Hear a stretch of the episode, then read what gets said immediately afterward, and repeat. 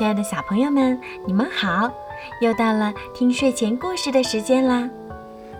今天呀，小鱼姐姐要讲的故事要送给山东省淄博市张店区政府第一幼儿园的李新飞小朋友。前几天呀，也就是十八号的时候，是李新飞小朋友的四岁生日。爸爸妈妈呢，特意为你点播了一个故事，希望菲菲健康、快乐、平安、幸福的长大。爸爸妈妈永远爱你。小鱼姐姐也要祝李新飞小朋友每天都开心、快乐、健康，无忧无虑的和爸爸妈妈幸福的生活在一起。好啦，现在啊，我们来听今天的绘本故事《母鸡罗斯去散步》。母鸡罗斯出门去散步。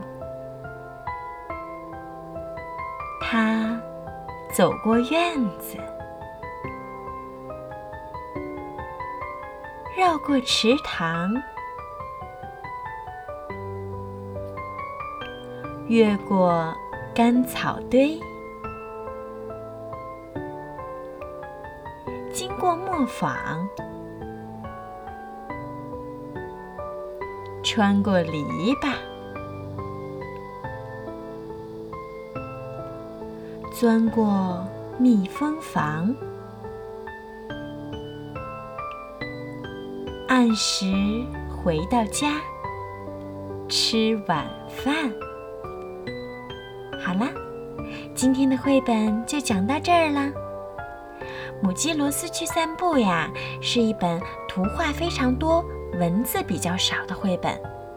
但是呀，小朋友们可以发挥自己的想象力。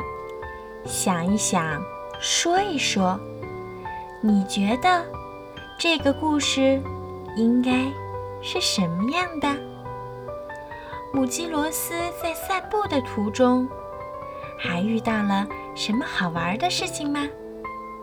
好啦，今天就到这儿啦，小朋友们，晚安。